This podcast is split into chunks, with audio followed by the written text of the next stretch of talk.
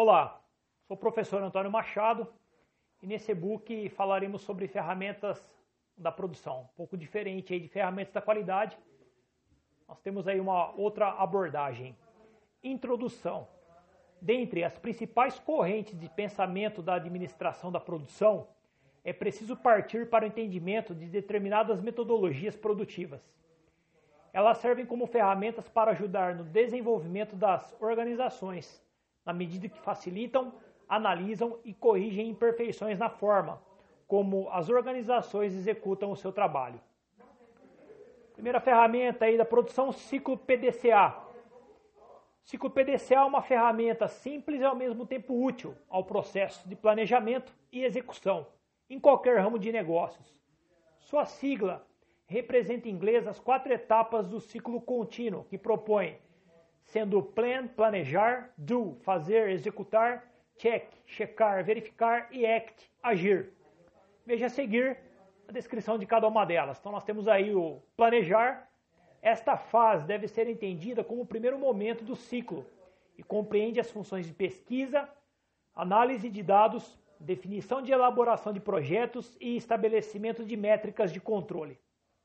Próximo executar, a partir de um planejamento adequado, a próxima etapa é a execução das tarefas programadas. Nesse momento, é importante que os funcionários estejam cientes sobre as metas definidas na etapa anterior. Verificar, e fala que a verificação acontece sobre a, sobre a etapa de execução, e seu objetivo é identificar incoerências com a fase de planejamento, ou seja, deve buscar diferenças entre o que foi proposto e o que realmente foi realizado. E o último, agir. A partir dos erros encontrados na fase de verificação, deve-se promover a sua correção, para só então reiniciar o ciclo com a etapa de planejamento. No e-book nós temos inclusive o exemplo. Né? Então, novamente, o plan, que é o planejar, é, localizar problemas, estabelecer planos de ação aqui no, no ciclo, né? sempre o sentido horário, a, a, ideia de como seguir o estudo. Depois o do, que é o fazer, execução do plano, né? colocar plano em prática. Próximo aí, o terceiro, check, checar, verificar atingimento de meta, acompanhar indicadores. E o último, novamente falando aí, o action, né? ou act no caso, agir, ação corretiva no insucesso, padronizar e treinar no sucesso. Finalmente, para que o ciclo PDCA seja eficaz, algumas regras né, devem ser respeitadas. Então ele coloca aí, não se deve executar sem o devido planejamento. Além das metas, é imprescindível estabelecer também os métodos de execução. Além de estabelecer as metas, deve-se capacitar os funcionários para alcançá-las. A execução deve ser sempre sucedida pela verificação, efetuar as correções necessárias, dar continuidade ao ciclo, sem excluir nenhuma de suas etapas. Tá aí. Próxima ideia é o Balanced Scorecard, é o BSC. Na década de 1990, os professores Robert Kaplan e David Norton, da Escola de Negócios da Universidade de Harvard, desenvolveram uma metodologia de gestão estratégica que concilia quatro aspectos elementares na busca para a realização da missão, visão e valores da empresa. São eles: financeiro, para sermos bem-sucedidos financeiramente, como devemos aparecer para nossos investidores? Em relação aos clientes, para alcançar a nossa visão, como devemos aparecer para os nossos consumidores? Processos internos. Para satisfazer os nossos investidores e clientes, em que processos nós devemos nos é, destacar? Aprendizado e crescimento. Para alcançar a nossa visão, como iremos manter a nossa capacidade de mudar e melhorar? Pelo seu objetivo de manter o equilíbrio no desenvolvimento dos quatro fatores, cada qual com as suas métricas, o sistema foi chamado de Balanced Scorecard, algo como indicadores balanceados de desempenho.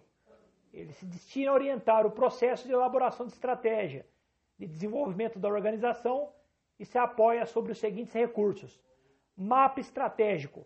A aplicação do método BSC deve ser iniciada com a criação de um mapa estratégico. Sua função é de apresentar objetivos da empresa em cada um dos quatro aspectos considerados, traçando relações de causa e efeito entre todos eles. Fatores de elaboração estratégica. Depois da conclusão do mapa estratégico, cada um dos quatro componentes deverá apresentar determinadas orientações à elaboração da estratégia de uma empresa. Essas orientações se dividem em objetivo estratégico, descreve o que a empresa deve necessariamente alcançar para o sucesso da sua estratégia, em cada um dos quatro aspectos fundamentais. Indicadores define quais serão as métricas responsáveis por medir os resultados de cada um dos quatro aspectos tratados. Elas devem ser claras, precisas e fáceis de obter. Metas. Elas dizem respeito à melhoria no desempenho ou ao nível de aperfeiçoamento que deve ser atingido.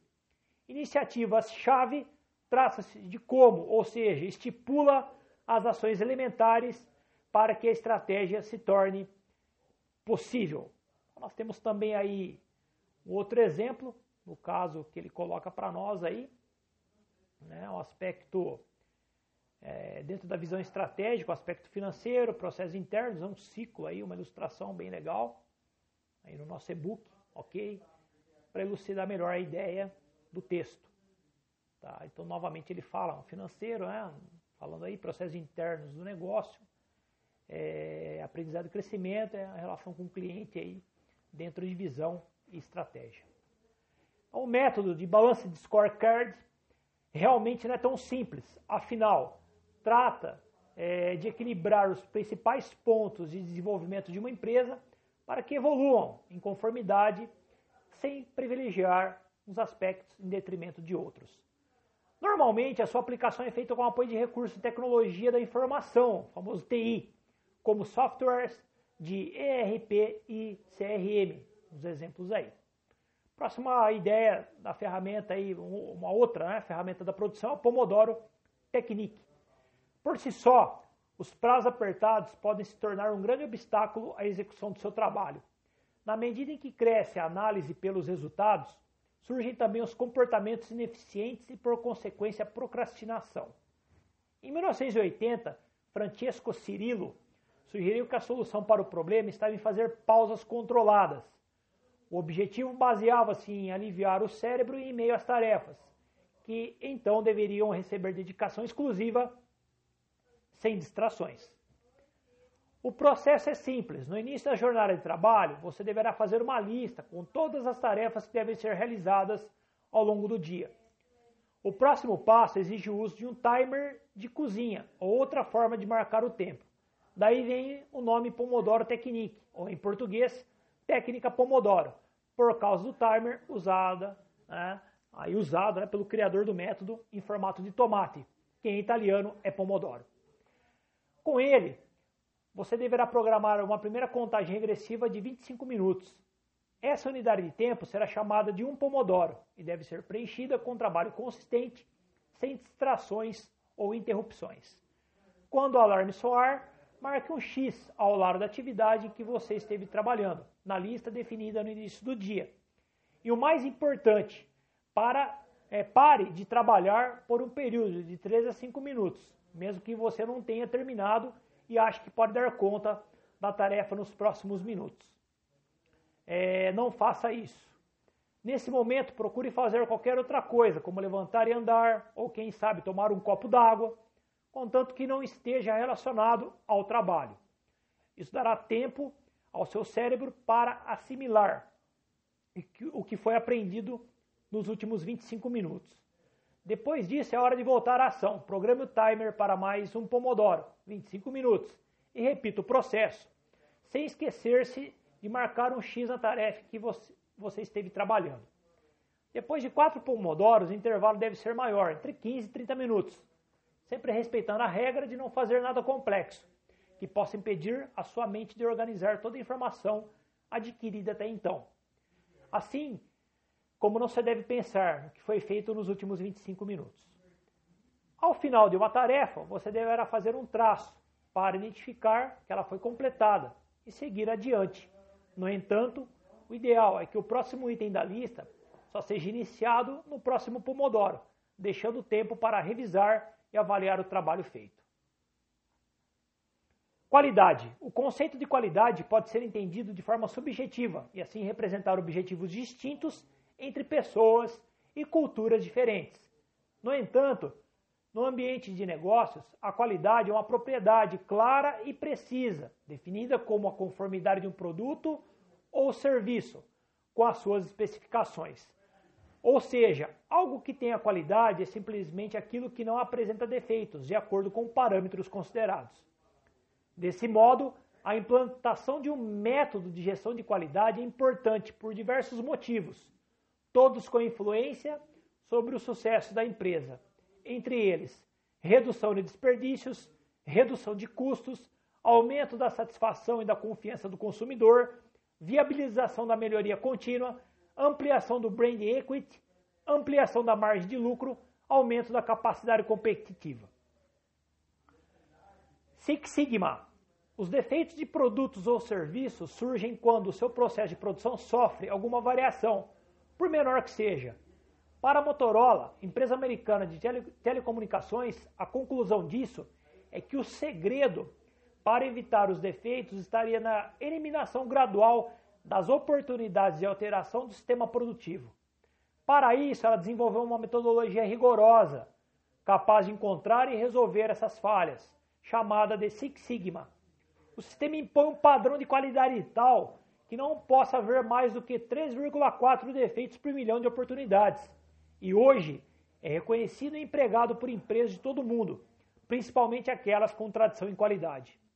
Apoiado pelo ciclo PDCA, o método Six Sigma atua no aperfeiçoamento dos processos de produção por meio de cinco fases definidas pela sigla em inglês DMAIC, ou DMAIC, né? DMAIC. Veja a seguir quais são elas. O D, é a ideia é definir o problema, a partir dos dados colhidos, principalmente relativos à opinião dos consumidores e objetivos do projeto, deve-se definir claramente o problema do processo de produção. Próximo, mensurar aspectos-chave. Trata de reconhecer precisamente o desempenho atual do sistema, por intermédio de métricas claras e precisas. Esses dados deverão servir como uma referência inicial ao restante do processo, já que não se pode mudar aquilo que não é conhecido. Próximo a analisar, essa etapa se apoia sobre a mensuração dos aspectos-chave auferidos na etapa anterior, para então realizar uma verificação mais aprofundada do processo produtivo. Nela, a equipe deverá fazer a análise dos tempos de produção, levando em conta a relação entre o tempo real que um trabalho leva para ser realizado e o tempo desperdiçado. Análise do valor agregado em cada fase do processo o objetivo é observar a circunstância de acordo com a perspectiva do consumidor, reconhecendo a capacidade de cada etapa em agregar valor ao produto ou serviço final. A análise do mapeamento de corrente de valor também, né, para então remover aquilo que representa algum desperdício, em vez de agregar valor. Aperfeiçoar, a próxima etapa aí. Logo que a equipe esteja convencida de não haver mais nenhuma análise ou coleta de dados que contribua com a sua compreensão do problema, deve-se prosseguir para o desenvolvimento de uma solução. Esse é o momento de encontrar novas ideias e selecionar as melhores, né, no caso, melhores ideias, no caso aí, para então colocá-las em prática, sem esquecer-se de verificar a sua eficiência. E último, controlar. A equipe esteve trabalhando na estruturação de um mecanismo de produção, seja ele para produtos ou serviços. Essa etapa trata de esquematizar tudo que foi desenvolvido para que seja replicado de forma precisa e o mais isenta possível de falhas por meio de mapas de processo, listas de checagem, planilhas e demais recursos que possam controlar a aplicação futura. Com isso, a gente finaliza aqui o estudo. Espero que tenham gostado e até a próxima. Obrigado.